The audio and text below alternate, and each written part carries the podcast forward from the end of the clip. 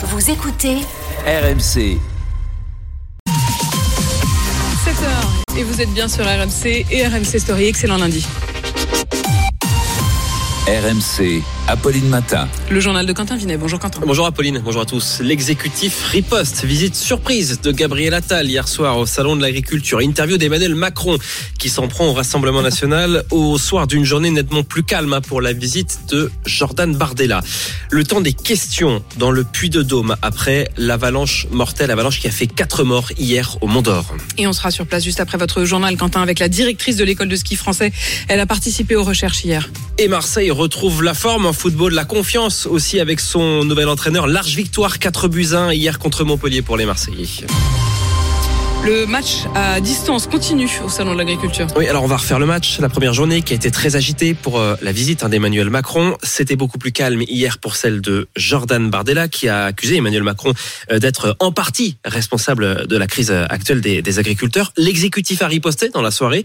Interview d'Emmanuel Macron dans le journal Le Figaro qui a accusé un, syndicat agricole, la coordination rurale, d'avoir des liens avec euh, le RN. Et visite surprise donc de Gabriel Attal pendant une heure environ hier soir après la fermeture du site au public. Clara Gabillet. Une heure pendant laquelle Gabriel Attal est apparu détendu, distribuant les poignées de main et les sourires.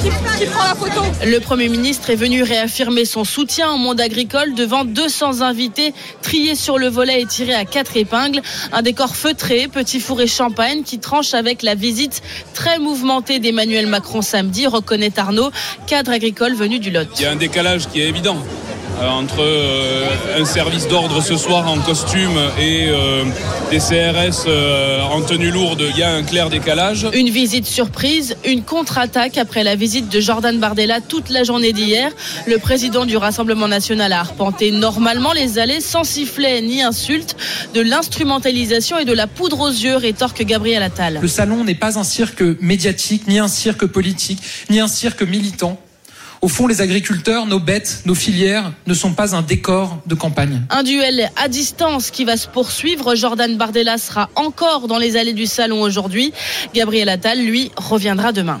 On ne manquera pas de vous raconter évidemment sur RMC. Je vous signale d'ailleurs que les GG et euh, Estelle Midi seront en direct hein, du salon de l'agriculture aujourd'hui euh, depuis euh, le stand de la région des, des Hauts-de-France. L'Ukraine, l'Ukraine est plus que jamais sous le feu des, des projecteurs avec euh, des manifestations à la frontière avec la Pologne. Ce sont les agriculteurs polonais qui, comme les, les Français, protestent contre les importations de produits ukrainiens. Et c'est dans ce contexte que les dirigeants européens vont se réunir aujourd'hui à Paris, deux ans après le début de l'invasion russe et le début donc de la guerre, pour réaffirmer leur soutien à, à l'Ukraine. Tiens, le, le, président ukrainien Volodymyr Zelensky a donné le ton dès hier en réclamant à nouveau des armes. L'Ukraine va-t-elle perdre? Est-ce que cela sera très difficile pour nous? Y aura-t-il de très nombreuses victimes? Eh bien, cela dépend de vous de nos alliés du monde occidental. Si nous sommes bien armés, si nous avons des armes, nous ne perdrons pas cette guerre. Et selon lui, les retards de livraison de la part des Occidentaux sont responsables en partie de l'échec de sa contre-offensive l'été dernier. Euh, Moscou avait d'ailleurs réussi à mettre la main sur les plans. Voilà ce qu'a déclaré donc hier euh, Volodymyr Zelensky. Il est 7h03 sur euh, RMC. C'est le pire drame depuis 30 ans dans le Massif central. Drame qui a fait quatre morts hier dans le Puy-de-Dôme, quatre skieurs emporté donc dans une avalanche dans la station du Mont d'Or. On est en moyenne montagne où il a beaucoup neigé ces derniers jours. Vincent Chevalier, vous êtes en direct de cette station du, du Mont d'Or ce matin pour RMC. Une enquête est ouverte pour déterminer les causes de ce drame. Effectivement, hier dans la matinée, un groupe de neuf personnes part pour une sortie de ski alpinisme des skieurs auvergnats habitués de la montagne, équipés de, balises notamment, avec un guide professionnel familier du terrain, une sortie hors piste dans le massif du Sancy, mais au niveau du Val d'Enfer, à 1600 mètres d'altitude. Sept skieurs se retrouvent pris dans une avalanche. Rapidement, les deux rescapés lancent l'alerte et les recherches sont déployées. Quatre personnes retrouvées mortes, trois autres blessées mais vivantes, transportées à l'hôpital de Clermont-Ferrand. Hier, le risque d'avalanche était de niveau 3, 50 cm de neige cumulés ces trois derniers jours avant un redout de la pluie et du vent qui n'a pas permis au manteau neigeux de se consolider. La station du Mont d'Or reste ouverte en pleine vacances scolaires, mais les autorités appellent évidemment les touristes à la plus grande prudence. Les plaintes s'accumulent contre Gérard Depardieu. L'acteur français encore visé par euh, des accusations d'agression sexuelle. Une plainte a même été déposée, c'était vendredi. Cette fois pour des faits qui remontent, comme révèle euh, Mediapart, à un tournage il y a trois ans. Vous avez les précisions, Inès Segloul. Elle pensait que ça passerait, elle voulait rester discrète, alors elle n'a rien dit pendant deux ans. Amélie a la cinquantaine lors des faits présumés qu'elle raconte à Mediapart. Elle est décoratrice, Gérard Depardieu, lui, a le premier rôle. Et un jour, au détour d'une scène, le comédien s'assoit à côté d'elle. Sans crier gare, il l'attrape, la bloque et selon ses propos, lui pétrit la taille, le ventre, la poitrine, avant d'être libéré par les gardes du corps de l'acteur. Autre accusation sur le même tournage, celle d'une assistante réalisatrice Là encore, elle dénonce des attouchements, des faits connus de toute l'équipe jusqu'au réalisateur qui demande au comédien de s'excuser. Et pourtant, le cinéaste le maintiendra plus tard. Il n'aurait jamais vu de geste déplacé de la part de Gérard Depardieu. En football, Marseille se relance dans la course à l'Europe avec une large victoire 4 buts à 1 hier contre Montpellier pour la fin de la 23e journée de Ligue 1. C'est vraiment le jour et la nuit avec le nouvel entraîneur Jean-Louis Gasset qui a signé euh, seulement jusqu'à la fin de la saison, mais qui prend, comme on dit, les, matchs les uns après les autres. Convalescente, on dira. Convalescente, mais il faut pas se relâcher. Le mot que j'ai dit dans le vestiaire, c'est humilité. On va pas plus loin que le match de Clermont. C'est samedi prochain. Samedi prochain, il faut encore monter d'un cran. Si aujourd'hui on n'avait pas fait ce qu'il fallait, euh, ça, aurait été euh, un feu de paille. On n'a pas le droit de se relâcher.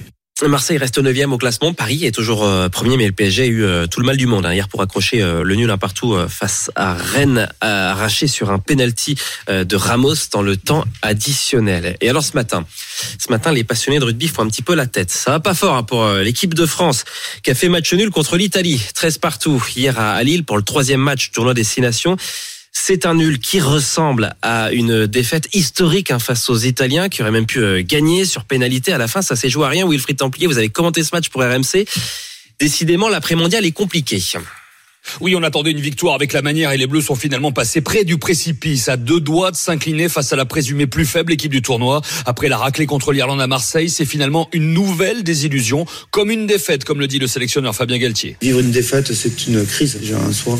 Donc c'est vrai que là, c'est une période où pour une défaite à domicile, une victoire en Écosse un match face à l'Italie, c'est une période difficile, douloureuse, douloureuse à vivre parce que parce que le résultat n'est pas celui qui était attendu. Les émotions ressenties, partagées, c'est une période difficile. La crise, le mot est prononcé, car depuis le quart de finale de Coupe du Monde perdu, on ne reconnaît plus cette équipe, comme si quelque chose était cassé, ce que réfute le capitaine Charles Olivon. Après quelque chose de cassé, sincèrement non, mais voilà, l'envie de ne pas rester sur ce goût amer qu'on a tous dans, la bouche ce soir, et se dire aussi voilà que le sport de haut niveau ça va vite, et on a deux gros matchs qui, qui arrivent euh, rapidement. Voilà, c'est un challenge, on va se remettre en question, et pour nous, pour notre groupe, pour nos supporters, pour les gens qui nous suivent, on va, on va travailler dur. Et ne pas sombrer complètement dans deux semaines au Pays de Galles et lors de la dernière journée face à l'Angleterre. Et alors pendant que les Bleus piétinent, patinent, eh bien les garçons finissent troisième du tournoi de, de Vancouver en rugby à, à 7. Les filles sont deuxième. C'était les grands débuts hein, tout ce week-end et RMC y était au Canada au tournoi de Vancouver pour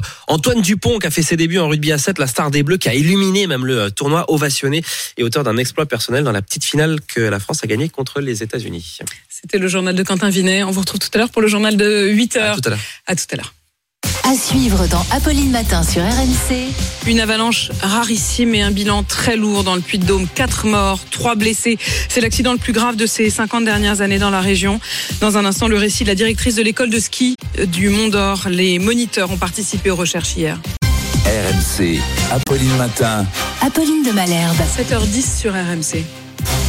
Le témoin RMC. Et on revient ce matin sur cette euh, avalanche mortelle, terrible avalanche hier dans le Puy-de-Dôme. Bonjour Isabelle Brun. Bonjour. Merci d'avoir pris le, temps d'être avec nous ce matin. Vous êtes la directrice de l'ESF, l'école de ski français au Mont d'Or. Et c'est là qu'un groupe de sept alpinistes a été euh, pris dans une avalanche. Quatre ont perdu la vie, trois autres ont pu être sauvés. Des moniteurs de votre école sont partis à la recherche des alpinistes disparus.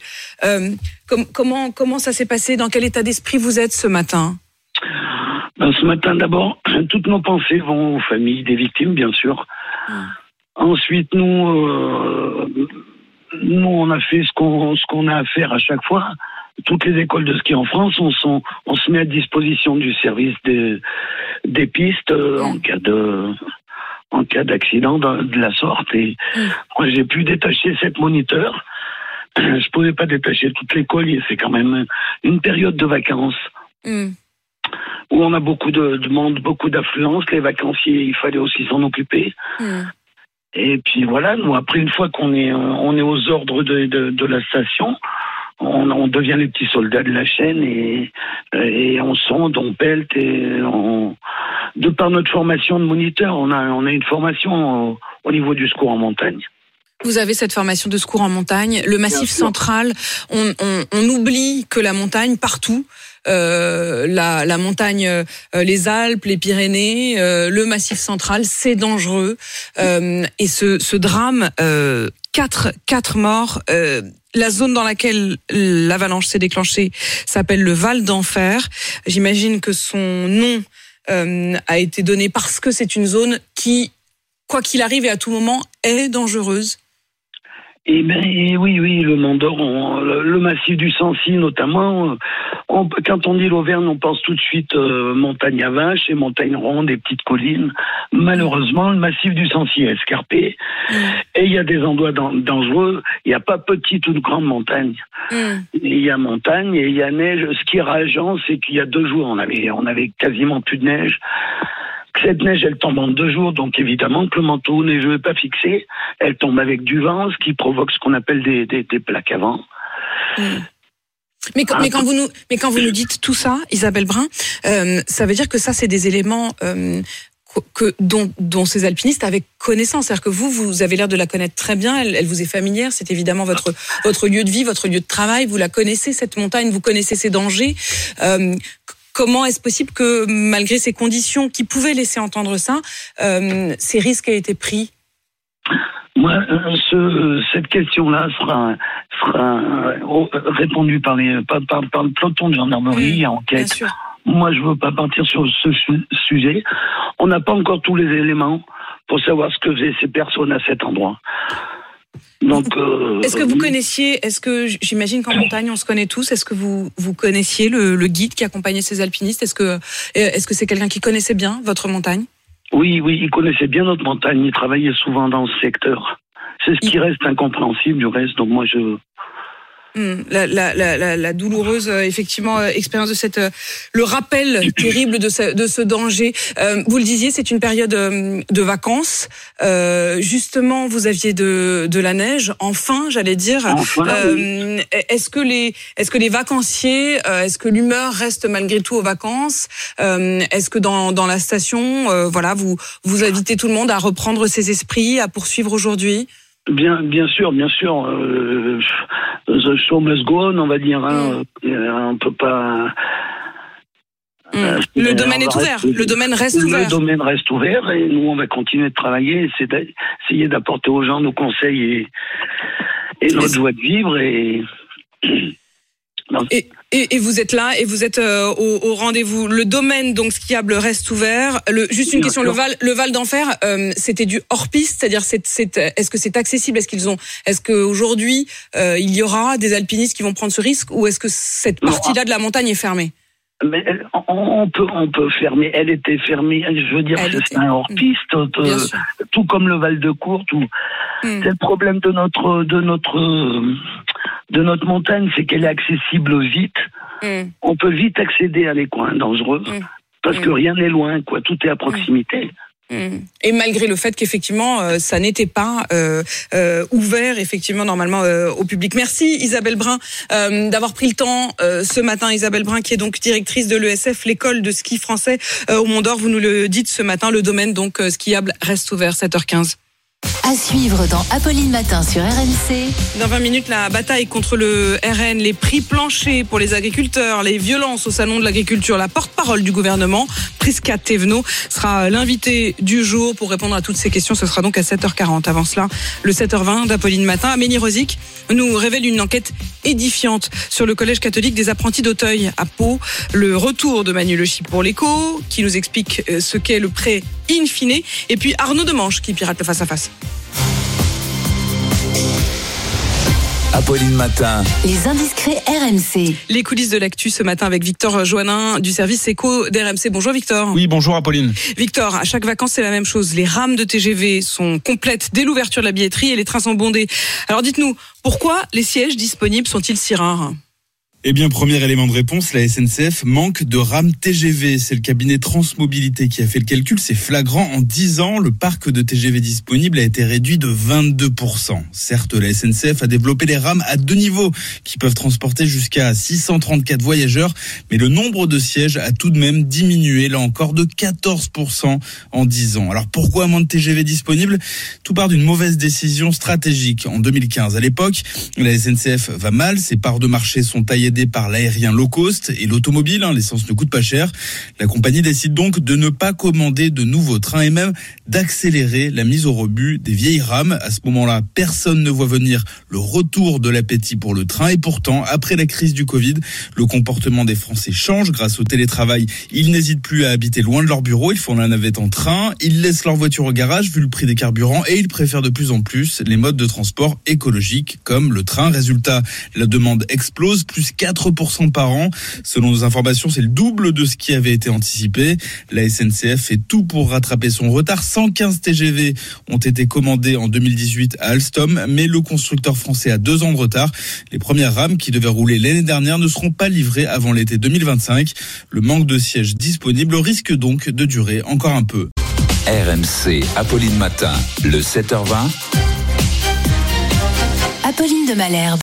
Et c'est l'heure du 7h20 d'Apolline Matin avec Amélie Rosy. Bonjour. Avec Manu Le Chypre. Bonjour à tous. Et avec Arnaud Demange qui Bonjour. face à face. Amélie, on commence avec vous. Vous nous révélez ce matin sur RMC une affaire d'agression sexuelle dans un collège privé de Pau dans les Pyrénées-Atlantiques. Oui, le collège catholique Sainte-Bernadette, membre du réseau des apprentis d'Auteuil, accueille euh, des élèves en difficulté. C'est un personnel éducatif qui nous a alertés pour dénoncer un climat de violence omniprésente, mais aussi des accusations d'agression sexuelle entre collégiens. Et face à ça, une direction qui n'agit pas.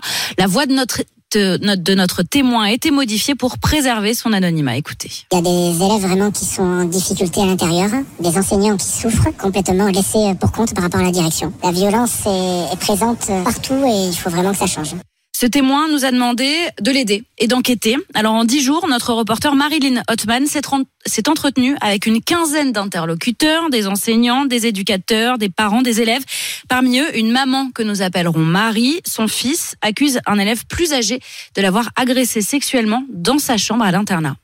Je trouvais mon fils qui était transformé, le regard vide, il était pas bien, il parlait plus. Euh, on m'a parlé d'agression euh, sexuelle sur mon fils, que quelqu'un monte sur lui, se frotte à lui. Puis il y avait son copain de chambre aussi, euh, qui était plus petit que lui, il subissait aussi la chose. C'était répétitif, c'était un non-stop toute la nuit. Je suis porté plainte.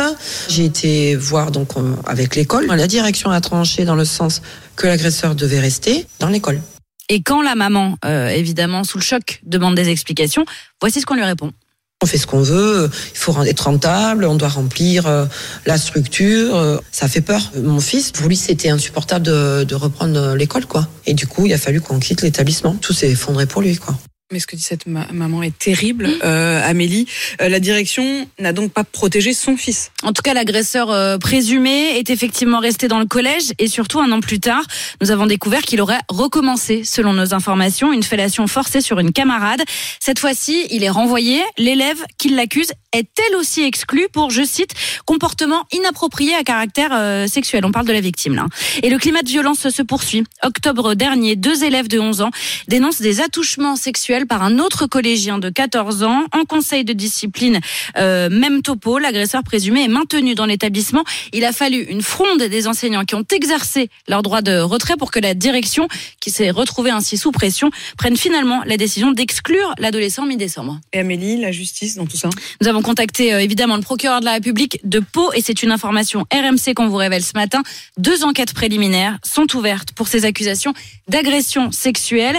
En revanche, le diocèse dont dont dépend le collège reste, lui, totalement silencieux à nos demandes. Quant à la directrice, elle a fini par nous répondre par écrit. Elle explique que les décisions prises en conseil de discipline ont été soutenues, figurez-vous, par l'inspection académique pour, je cite, ne pas aggraver la stigmatisation des jeunes impliqués.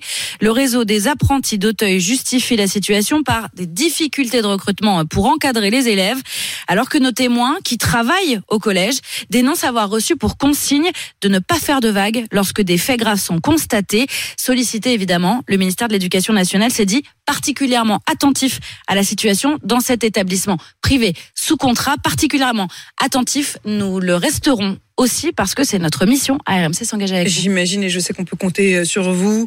Euh, merci pour ces révélations. RMC, une enquête à retrouver en intégralité sur notre site internet rmc.fr.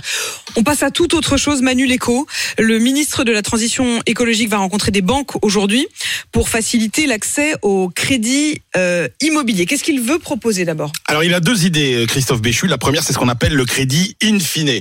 Au lieu de rembourser chaque mois une partie des intérêts et une partie du crédit euh, qui a permis d'acheter votre logement, en général sur 15 ou 20 ans, et ben en fait, pendant 15 ou 20 ans, vous ne remboursez que les intérêts et au bout de 20 ans, vous remboursez tout d'un coup. Alors l'avantage, c'est quoi? Eh ben c'est que vous avez évidemment des mensualités plus faibles.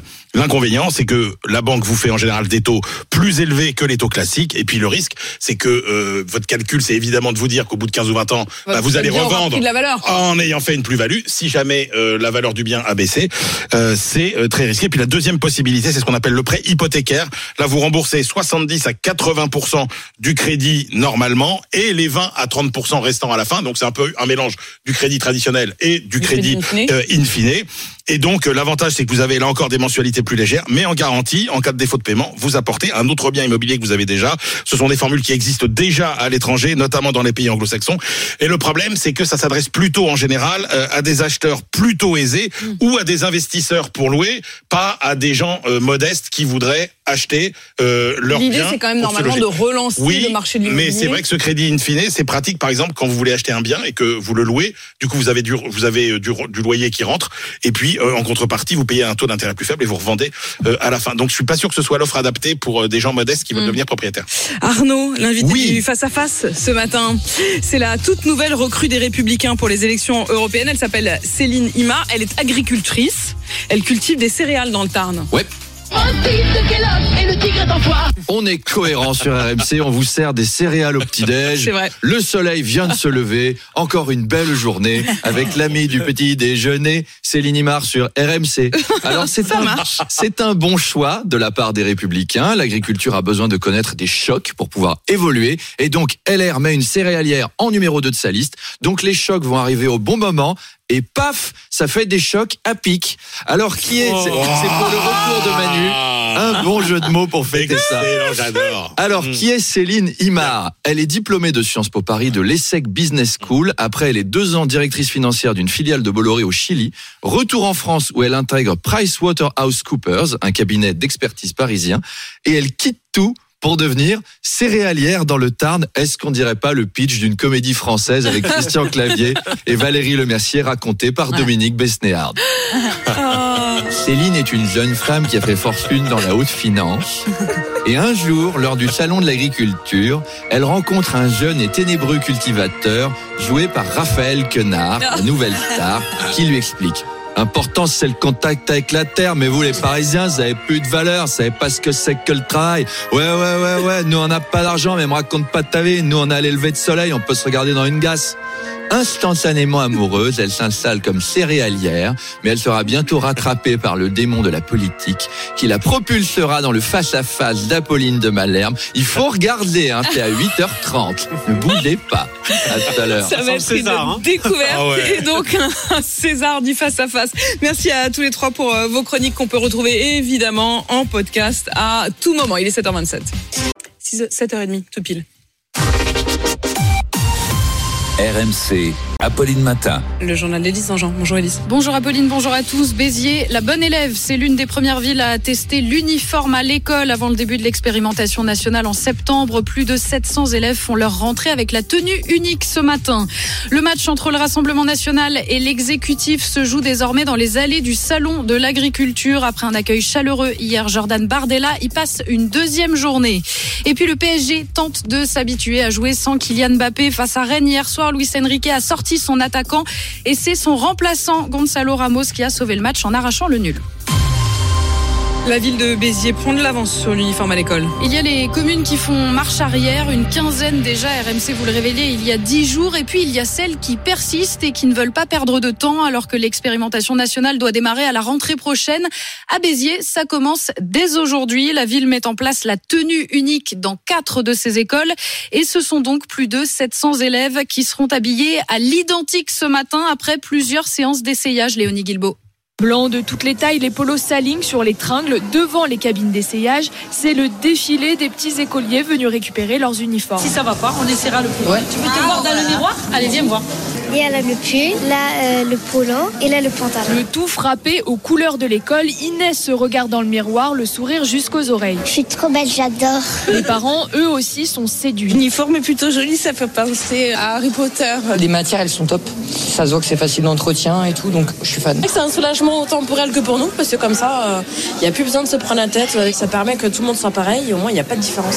Ça te plaît Non, j'aime pas trop le gris. J'aimerais bien d'autres couleurs. Léa, maman d'une petite fille de 7 ans, sceptique dans un premier temps, s'est laissée convaincre par l'expérimentation. Elle craint seulement un manque de change. Que deux tenues, je pense que ça fait un peu léger, hein, parce que déjà sur une semaine, ça fait un peu juste, je pense. hein. Frédéric Brossard, en charge du développement des uniformes, se veut rassurant. Nous, on donne une base euh, de 200 euros et puis chaque famille est libre de pouvoir aller acheter, si elle le souhaite, des pièces Il complémentaires. faudra compter 11 euros pour un polo supplémentaire et 22 euros pour un pull.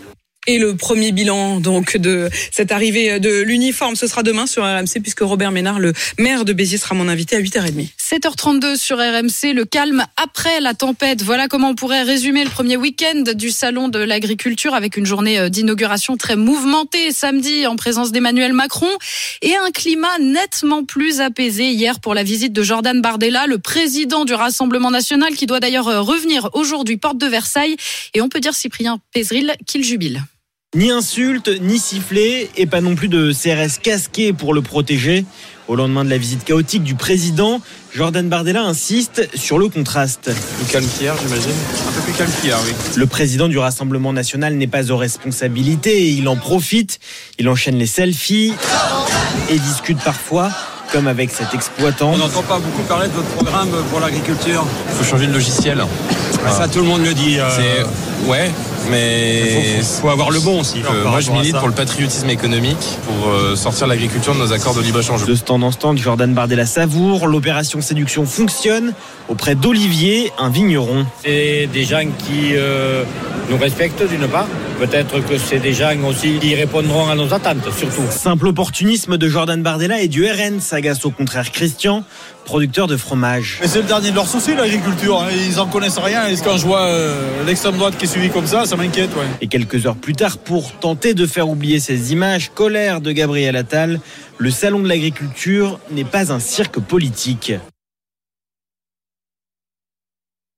Estelle Midi en direct sur RMC et RMC Story en direct du stand de la région Hauts-de-France depuis le salon de l'agriculture Les Grandes Gueules et Estelle Midi. Quatre morts et trois blessés, c'est le terrible bilan de l'avalanche qui s'est déclenché hier euh, midi au-dessus du Mont d'Or dans le massif du Sancy dans le Puy-de-Dôme. Les victimes, toutes des alpinistes expérimentés, se trouvaient dans une zone hors piste. Le parquet de Clermont-Ferrand a ouvert une enquête pour déterminer les causes de l'accident. 7h34 sur RMC, le salon de l'automobile de Genève rouvre ses portes à Genève après une édition exportée à Doha au Qatar l'an dernier. Euh, L'occasion pour Renault de présenter sa toute nouvelle Renault 5 électrique. Mais à quel prix? C'est l'argument évidemment décisif, d'autant plus avec la baisse des aides. Et on le voit depuis le début de l'année puisque les ventes s'effondrent, Simon Marseille.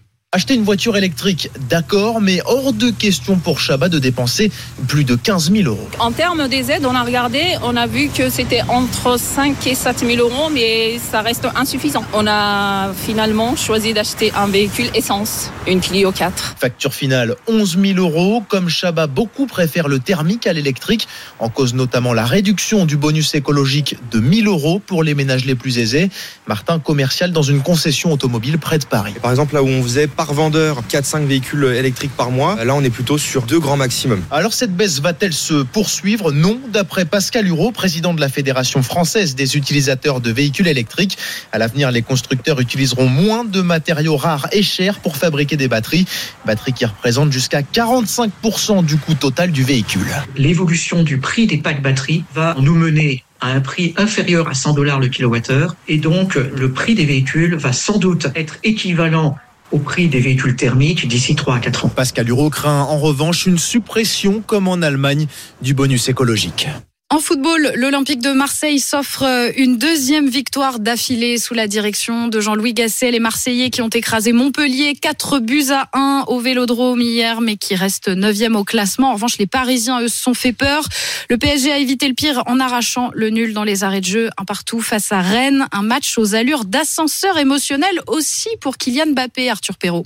Oui, le Parc des Princes lui a réservé un accueil classique pour son premier match à domicile après l'annonce de son départ. Mais avec seulement trois tirs, il est remplacé à la 65e minute de jeu alors que son équipe est menée. Le défenseur Lucas Hernandez. C'est la décision du coach, c'est le coach qui, qui gère l'équipe, c'est à lui de, de, prendre les décisions. C'est lui le boss. On a un super groupe avec des, des, des super joueurs, mais c'est vrai que Kylian il peut, peut te faire la, la différence à tout moment. Kylian Mbappé sorti en cours de match, ce n'était plus arrivé depuis octobre 2022. Un choix fort de l'entraîneur Luis Enrique.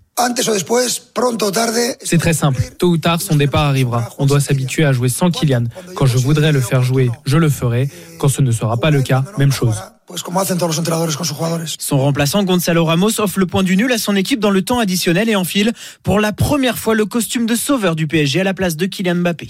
Un autre match nul, celui-ci historique, celui du 15 de France hier à Lille contre l'Italie, 13 partout dans le tournoi destination, match nul au goût de défaite pour les Bleus. Et puis le quintet, 13h55 sur l'hippodrome de Cagnes-sur-Mer. Et voici le pronostic de la Dream Team des courses RMC. Leur favori, c'est l'As Amedra, c'est l'outsider aujourd'hui, c'est le numéro 10, Bluff, la course du quintet à suivre en direct sur RMC Découverte. C'était le journal d'Élise Dangean, 7h37 sur RMC. À suivre dans Apolline Matin sur RMC. Emmanuel Macron a-t-il empiré les choses en allant au salon de l'agriculture en pleine crise agricole? Sa visite a tourné au fiasco. Il reconnaît lui-même que je cite, c'était le bordel. Bonjour Prisca Thévenot. Merci d'être dans ce studio ce matin. Vous êtes la porte-parole du gouvernement, un gouvernement qui a été pris pour cible par Jordan Bardella. Il vous accuse d'être la source, je cite, de tous les maux des agriculteurs. Votre réponse dans un instant. RMC, Apolline Matin. Mais on va tout de suite regarder vos messages sur l'appli RMC, sur Direct Studio. Et vous êtes nombreux à réagir évidemment à ce, ce match politique à distance au Salon de l'Agriculture entre Emmanuel Macron et Jordan Bardella ce week-end. Ça fait réagir Roger qui nous écrit Tiens, bonjour à tous. Bien sûr que les agriculteurs que nous avons vus s'énerver sont pour la plupart téléguidés par le RN. Moi, j'ai trouvé Emmanuel Macron courageux. Il a eu le mérite d'aller au contact. Je vois, j'ai vu aussi des agriculteurs heureux de le rencontrer, heureux de présenter leur travail. Je ne suis pas moi-même agriculteur, mais je trouve qu'on réduit trop souvent toute la colère agricole à quelques énervés téléguidés par l'extrême droite. Voilà ce que pense Roger. À l'inverse, j'ai Eric qui nous dit euh, Emmanuel Macron a semblé découvrir samedi les problèmes des agriculteurs et la colère des Français.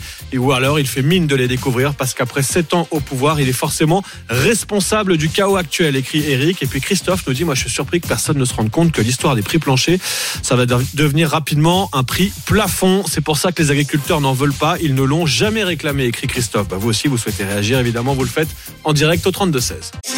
RMC, Apolline Matin. Apolline de Malherbe. Il est 7h40 et vous êtes bien sur RMC. L'invité du jour. Bonjour Prisca Thévenot, merci d'être dans ce studio ce matin. Vous êtes la nouvelle porte-parole du gouvernement. On va évidemment revenir sur cette situation de chaos ce week-end avec la visite d'Emmanuel Macron au Salon de l'Agriculture. C'était le bordel. Voilà ce qu'il dit, le président de la République. Il le reconnaît lui-même, c'est ses mots, cités par le journal Le Figaro ce matin. C'était le bordel, mais j'ai envie de vous dire, la faute à qui? Oula, euh, je pense qu'il est important de pas euh, inverser l'échelle des valeurs. Euh, nous avons un président de la République qui a honoré une tradition, celle qui est que le président de la République ouvre le salon de l'agriculture. Maintenant, regardons en face ce qui s'est passé. C'est que nous avons eu en face de, de ce moment important, solennel, national, une minorité, une centaine d'ultra, ultra violents, qui étaient là euh, non pas pour dialoguer, pour échanger, mais pour en découdre. Et l'ensemble des chaînes télévisées qui étaient sur place ont pu le voir, ont pu le filmer, et ils ne l'ont pas fait à visage caché, ils l'ont parfaitement assumé. Et donc ça, nous devons être collectivement capables de le dénoncer. Nous ne devons absolument jamais accepter que la violence prenne le pas dans l'opinion publique, dans notre pays, et qu'encore moins ce soit le terreau assumé d'une volonté d'éventuellement défendre des idées. Ce n'est pas le cas. Quand j'ai entendu samedi matin, vraiment extrêmement choquant, nous sommes chez nous, nous allons tout faire pour le dégager, à quel moment on tolère ce genre de phrase Nous À sommes quel- chez vous. Nous sommes chez C'était une phrase dite par les agriculteurs, cette centaine d'agriculteurs dont vous quelques-uns qui ne euh, sont absolument pas représentatifs de l'entièreté des exposants et des agriculteurs. Est-ce que vous faites référence là Est-ce que vous faites les références là Et, et allons-y, mettons les pieds dans le plat. Euh, Prisca Thévenot, nous sommes chez nous. Ça fait évidemment euh, écho, j'imagine. Euh, en tout cas, c'est aussi comme ça que vous le comprenez. À "On est chez nous", qui est un, un slogan euh, historique du RN et de l'ancien FN. Vous avez tout dit. Vous avez exactement tout dit. Et je vous le dis euh, avec euh, l'origine qui est la mienne, avec l'histoire qui est la mienne et avec la raison pour laquelle je me suis engagée. Nous ne devons pas tolérer ce genre de propos. Ça veut dire quoi avec euh, l'histoire qui est la mienne avec Vous savez, moi je me suis engagée en politique, La bien évidemment, pour défendre une certaine idée de la France et un projet européen, dès 2017. Dès 2017. Mais aussi face à une montée qui était là, latente, depuis un certain nombre d'années, avec notamment euh, Jean-Marie Le Pen qui est arrivé au second tour des élections euh, présidentielles, il y a maintenant de cela euh, quelques années, pour justement combattre cette montée de l'extrême droite en France. Et donc quand aujourd'hui, enfin, j'entends en ouvrant, en allumant la télé un samedi matin, alors que c'est un moment extrêmement attendu pour de nombreuses familles, pour de nombreux Français, pour de nombreux exposants des agriculteurs, que le salon de l'agriculture est ouvert par un homme, par une minorité d'ultra qui crie "On est chez nous". Pardon, mais c'est ça qui doit nous interroger aujourd'hui. Pour vous, ce n'était pas des, ce n'était pas une colère d'agriculteurs, c'était une colère quoi, de racistes? C'était une colère d'ultra. C'était une colère d'ultra. Ensuite, maintenant, ce qu'on doit aussi pouvoir regarder, c'est pouvoir parler du salon de l'agriculture Oui, et des revendications parce qu'il y, des a y cette colère ne les là laissons pas prendre et il y a aussi et il y a aussi évidemment la colère qui ne s'est pas manifestée par des violences mais la colère des syndicats, la colère des différentes personnes qui avaient été invitées à débattre avec Emmanuel Macron qui l'ont refusé. Et je pense que il faut quand même que vous puissiez répondre aussi sur ces questions-là. Mais puisque vous dites qu'il y a des familles qui auraient aimé pouvoir rentrer dans ce salon de l'agriculture et qui ne l'ont pas pu, eh bien, euh, accueillons tout de suite François parce qu'il nous a appelé précisément au 3216 pour en témoigner. Bonjour François. Bonjour. François, si je comprends bien, euh, vous vous êtes, euh, vous étiez un visiteur euh, qui Oui. voulait venir en famille samedi matin et vous avez mis du temps à pouvoir rentrer. Racontez-nous ce que vous avez vu. Alors non seulement on a mis du temps, pour, on est arrivé à 9h tranquillement devant l'entrée du salon. Et, euh, et en fait, euh, on n'a on n'a pas pu rentrer. Alors on a vu des CRS, on a vu des CRS, des CRS, des CRS. On s'est dit ça y est, c'est un état de siège, on est en guerre. Et ben non, finalement, c'était juste le président de la République qui voulait être là, mais complètement déconnecté en fait. Les gens dehors, les exposants, les machins, tout ça. Et puis c'est trop facile de remettre ça sur le, le, le, le, le RN. C'est trop facile. Parce que moi j'ai vu plein de gens qui n'avaient aucunement le profil d'ultra, qui n'avaient rien du tout. Moi d'ailleurs aussi.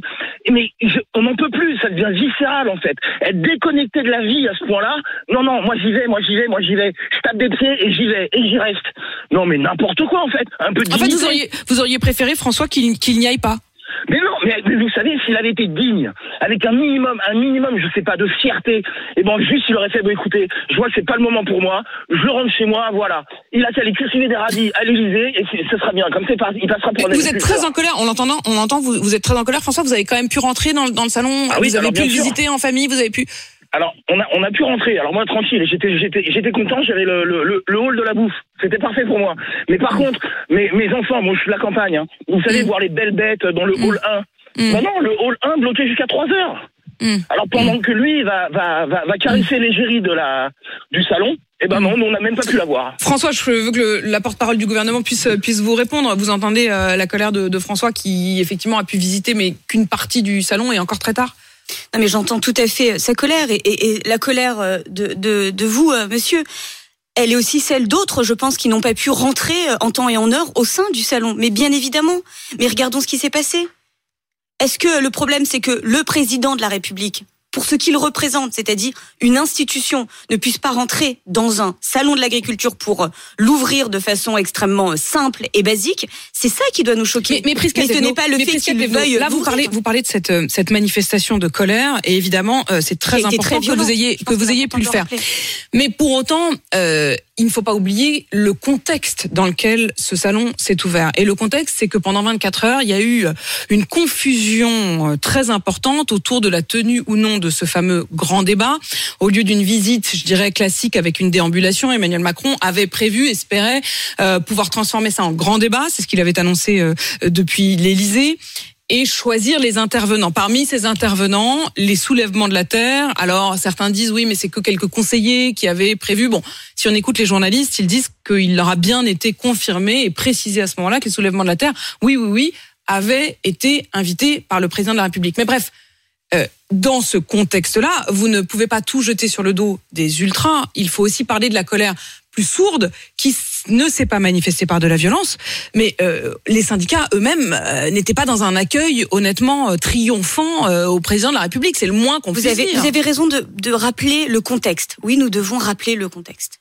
Depuis maintenant pas simplement 48 heures, 24 heures, depuis maintenant plusieurs semaines, le début effectivement de la crise agricole, est-ce qu'il n'y a pas eu euh, des dialogues, des échanges, des réunions de travail aussi bien tenus à l'endroit euh, euh, dans le terrain, sur le terrain, auprès des préfets, autour des préfets, avec les élus locaux, avec les agriculteurs, les exploitants, mais également à Matignon, à l'Élysée Est-ce qu'il n'y en a pas eu? Il y en a eu, il y en a eu, il y a même eu- et il y a même eu plusieurs trains d'annonces. Exactement. Et il y a eu plusieurs trains d'annonces pour reprendre vos propres termes. 62 engagements ont été pris. 80% sont déjà satisfaits ou en cours de l'être. Et nous allons continuer avec l'annonce de deux lois qui vont arriver, notamment le travail sur Egalim qui va se poursuivre avec un travail parlementaire qui est déjà à l'œuvre, mais également la loi sur le, le projet agricole pour la transmission, pour cette capacité de former nos jeunes pour aller euh, vers ces métiers. Tout cela, ce sont des annonces très simples, très concrètes pour le quotidien des agriculteurs. Et vous avez le dit, il y a eu un certain nombre de, de mesures. Et puis il y en a une dont on a quand même un peu l'impression que Emmanuel Macron l'a sortie un peu spontanément, je dirais, euh,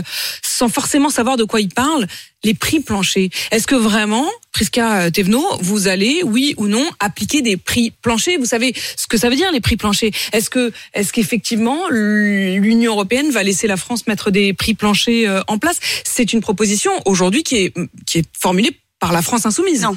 Et qui a été reprise Non, non, non, par non, le non. président. Je, je le dis de façon très claire, non. Je pense que c'est important. Euh, il y a des choses qu'il ne faut pas euh, laisser dire.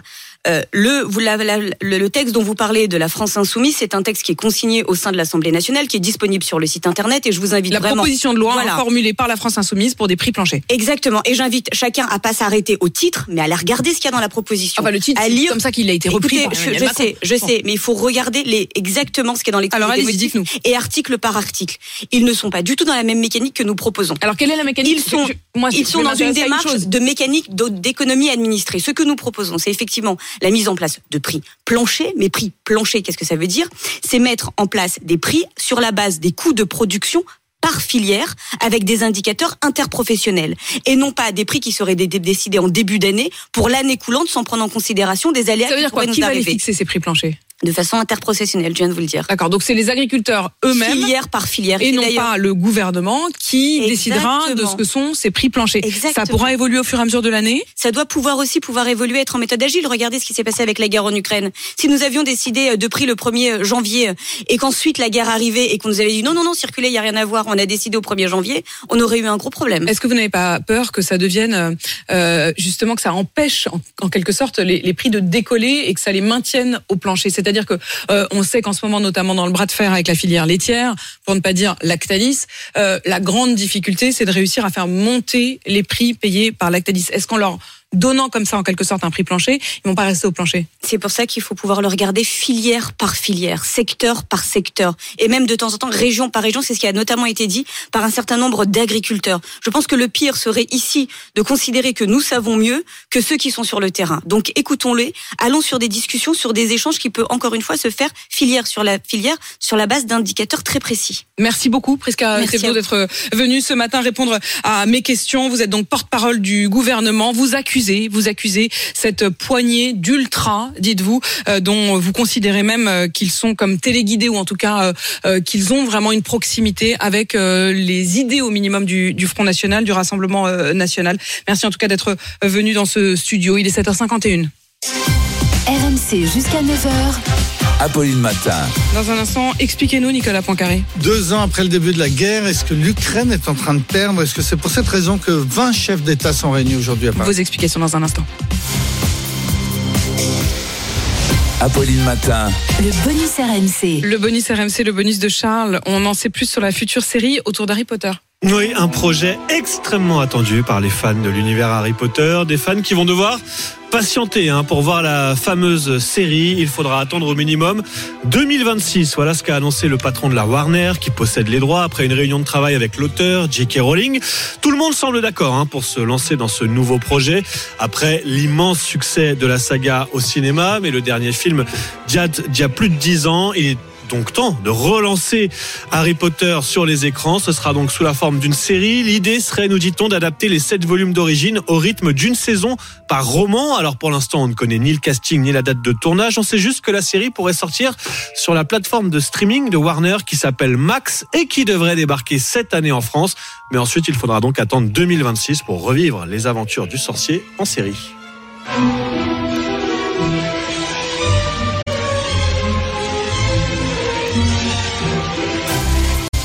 RMC. Apolline Matin. 7h54, l'heure de Nicolas Poincaré. Expliquez-nous. Expliquez-nous, Nicolas. Plus de 20 dirigeants internationaux se retrouvent aujourd'hui à Paris pour une conférence de soutien à l'Ukraine. Une réunion organisée par Emmanuel Macron deux ans après le début de la guerre. Oui, une réunion organisée par la France dans l'urgence, on pourrait même dire improvisée, puisque ce n'est que la semaine dernière que toutes les invitations ont été lancées. En quelques jours, 20 chefs d'État et de gouvernement ont bouleversé leur agenda pour euh, donner leur accord et venir. Ce sont les principaux dirigeants européens. Les États-Unis, le, le Canada et la Grande-Bretagne seront représentés de leur côté par des ministres. La réunion va commencer tout à l'heure à 17h à l'Elysée et elle durera autant que nécessaire, c'est-à-dire sans doute une partie de la nuit prochaine. Qu'est-ce qui explique cette urgence? Alors, c'est la nécessité d'envoyer un, un, message aux Ukrainiens et aux Russes. Le message aux Ukrainiens, c'est on ne vous laisse pas tomber. Le message aux Russes, c'est on ne vous laissera pas gagner. L'Élysée ne cache pas que ce sommet aujourd'hui à Paris, c'était une réunion anti-Poutine. Le président russe est désigné comme le principal acteur du chaos et de la déstabilisation mondiale. Et l'on dénonce ses provocations, comme par exemple lorsqu'il a pris la semaine dernière les commandes personnellement d'un bombardier nucléaire, sans parler bien sûr de la mort au goulag de l'opposant Alexis Navalny. Les dirigeants européens et occidentaux veulent faire savoir aujourd'hui à Vladimir Poutine qu'il reste déterminé à soutenir l'Ukraine aussi longtemps qu'il le faudra. Concrètement, qu'est-ce qui pourrait être annoncé aujourd'hui au cours de cette réunion? Eh bien concrètement, sans doute rien du tout. Mm. Il n'est pas prévu d'annoncer de livraison de nouveaux matériels militaires comme les avions ou les missiles que les Ukrainiens réclament. Il n'y aura sans doute pas de nouveaux plans d'aide financière chiffrés. Il n'est pas prévu non plus de, nouvelles sanctions contre la Russie. Mais, et c'est important, ce qui va être affiché aujourd'hui, c'est l'unité des Européens, de quasiment tous les Européens, au moment où les Américains, eux, ne sont plus là. Au Congrès, les, républicains pro-Trump bloquent le versement des 60 milliards promis par Joe Biden. Il est vraisemblable que ces aides resteront gelées jusqu'aux élections présidentielles américaines de novembre et même au-delà si Donald Trump devait l'emporter. C'est donc ce moment que choisissent les Européens pour dire à Poutine de ne pas se réjouir trop vite et de lui faire savoir que l'Europe, de son côté, reste déterminée. Un message qui vient quelques jours après les annonces par la France et l'Allemagne de nouvelles aides financières importantes. 8 milliards pour l'Allemagne, 3 milliards pour la France. Au passage, c'est un effort qu'il va falloir expliquer à l'opinion en France, puisqu'au même moment, on le sait, le gouvernement annonce 10 milliards d'économies. Sur le terrain, la situation elle est difficile pour les Ukrainiens. Oui, les Ukrainiens viennent de perdre après des mois de combat la ville d'Ajivka près de Donetsk, la capitale du Donbass. L'armée ukrainienne souffre d'un manque de munitions et pour la première fois, elle a communiqué hier le nombre des soldats perdus. 31 000 militaires ukrainiens ont, ont officiellement été tués au combat. C'est c'est beaucoup. C'est en deux ans, par exemple, euh, la moitié de ce que les Américains avaient perdu au Vietnam en dix ans et sans espoir de voir le bout du tunnel. Hein. Alors si, avec tout de même un ah. tout petit espoir, la Suisse euh, compte organiser une conférence sur la paix d'ici l'été prochain et les Ukrainiens euh, et les Russes pourraient y participer. Les, les Ukrainiens l'ont confirmé ce week-end. Ils ont un plan de paix à proposer. Il consiste tout simplement à demander aux Russes de se retirer de tout leur territoire, y compris de la Crimée, ce qui est absolument inenvisageable pour les Russes. On est donc très très loin d'une solution, mais il est tout de même possible qu'il y ait euh, au moins des discussions l'été prochain, peut-être au bord du lac de Genève. Les explications de Nicolas Poincaré en direct, évidemment sur RMC et à tout moment en podcast sur l'appli euh, RMC. À tout de suite pour la météo et le journal à la une du journal de 8 heures. Vous l'entendrez, c'est l'incompréhension dans le Puy-de-Dôme après l'avalanche mortelle. RMC jusqu'à 9h. Apolline Matin.